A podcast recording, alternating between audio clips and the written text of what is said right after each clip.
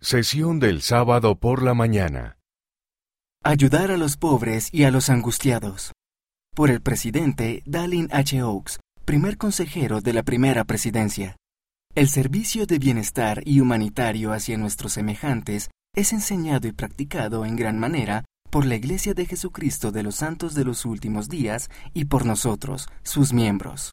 Por ejemplo, al principio de cada mes ayunamos y contribuimos al menos el equivalente a las comidas no consumidas para ayudar a los necesitados de nuestras congregaciones.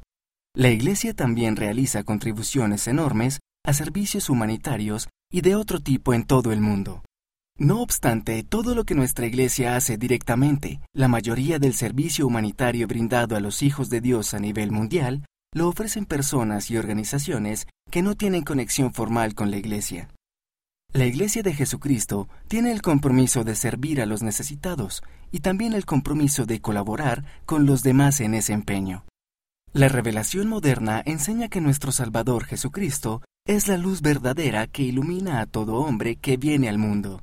Por este medio, todos los hijos de Dios son iluminados para servirlo a Él y servirse el uno al otro conforme a sus conocimientos y sus habilidades. Más de nosotros deberíamos reconocer el bien que hacen otras personas y apoyarlo en la medida que lo permitan nuestro tiempo y nuestros medios.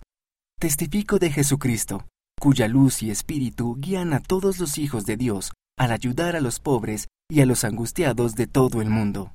Mira el discurso completo en conference.churchofjesuschrist.org. Tú puedes ayudar. Donar a las ofrendas de ayuno y a la ayuda humanitaria puede ayudar a aliviar el sufrimiento en el mundo. Para hacer tu donativo, utiliza las papeletas de donativos que hay en tu barrio o rama, o dona en el sitio web de la iglesia. La Iglesia de Jesucristo tiene el compromiso de servir a los necesitados y también el compromiso de colaborar con los demás en ese empeño.